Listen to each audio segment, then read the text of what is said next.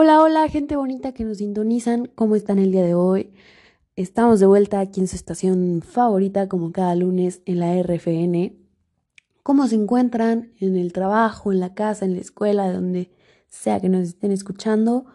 Un fuerte abrazo y saludos para todos. Bueno, pues como siempre vamos a comenzar con las noticias de los hechos más recientes, con la transparencia que les brindamos en cada episodio. Vamos a empezar con un tema de política. Como sabemos, las elecciones están muy cercanas, pero además de ello, nos encontramos frente a, un, a una circunstancia que no esperábamos, la pandemia. ¿Qué es lo que sucederá? Bueno, pues la reciente noticia de eh, la jornada nos informa que inicia mañana primera fase de programa de capacitación del INE.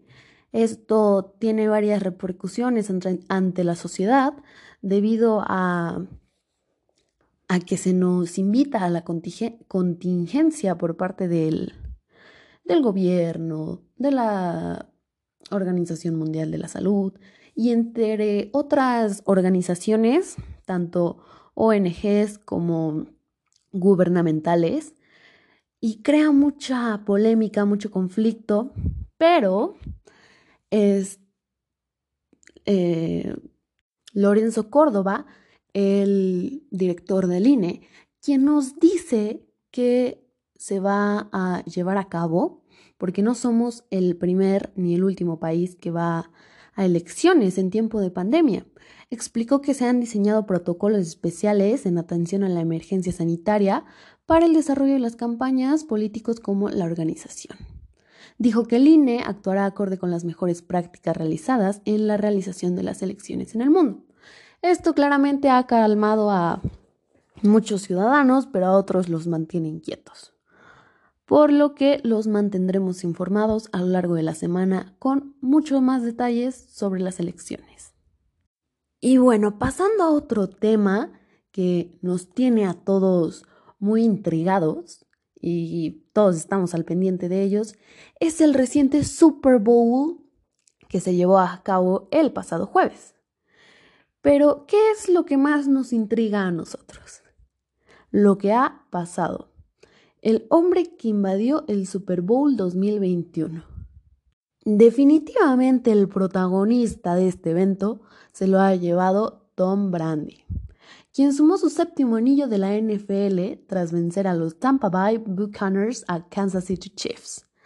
Pero, sin embargo, otro protagonista, ya que está a la par de Tom Brady, ha sido el hombre Yuri Andrade, el hombre que saltó al campo del juego. Se disputaba el último cuarto y el espontáneo salto al set al césped semidesnudo. Desde entonces se han realizado diversas investigaciones para conocer cuáles fueron los motivos que lo llevaron a realizar el hecho. Una de las hipótesis indica que habría apostado dinero. Y bueno, ya saben, las hipótesis.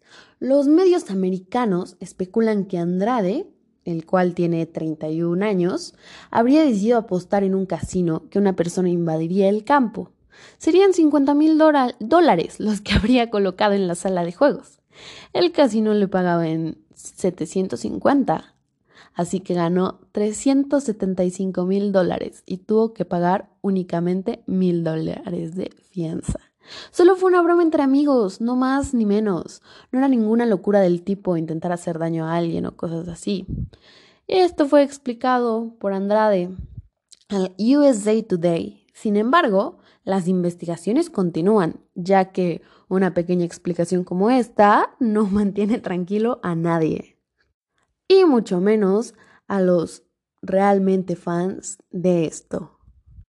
Y bueno, añadiendo como dato interesante, el Super Bowl 2021 tuvo la menor audiencia de televisión en 15 años. ¿Cómo es esto posible? Hay muchos factores que llevaron a esto, pero, ni modo, así nos está tocando con todo lo que sabemos que está pasando. Y pasando al último de nuestras secciones, tenemos los deportes. ¿Y qué mejor que empezar hablando de, de Tigres versus Ulsan Hyundai, quienes quedaron 2-1. Aunque se accedió a semifinales. André Pierre Gignac se lució con un doble y Palmeiras será su próximo rival. Y bueno, para los que no son aficionados, para, para los que no sepan, el partido finalizó en Qatar. Los Tigres derrotaron a Hyundai gracias al ya mencionado antes doblete de André Pierre. Y bueno, lo más impresionante de todo fue que el cuadro mexicano empezó perdiendo el partido, pero supo sobreponerse y le dio la vuelta.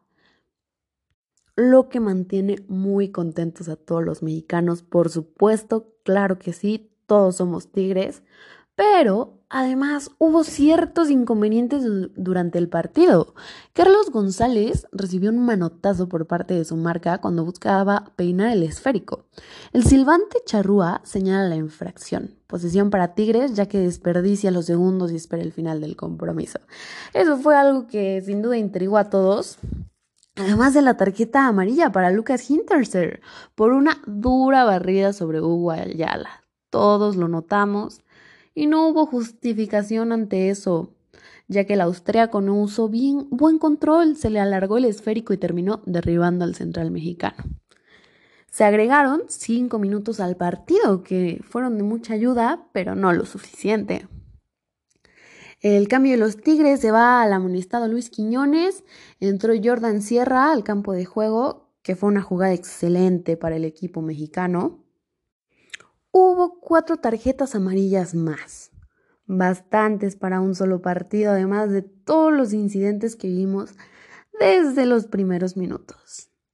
Y bueno, creo que lo más importante de todo esto ha sido la gran victoria del equipo Tigres y por la cual todos estamos muy, muy orgullosos. Vamos a un pequeño corte y regresamos con más.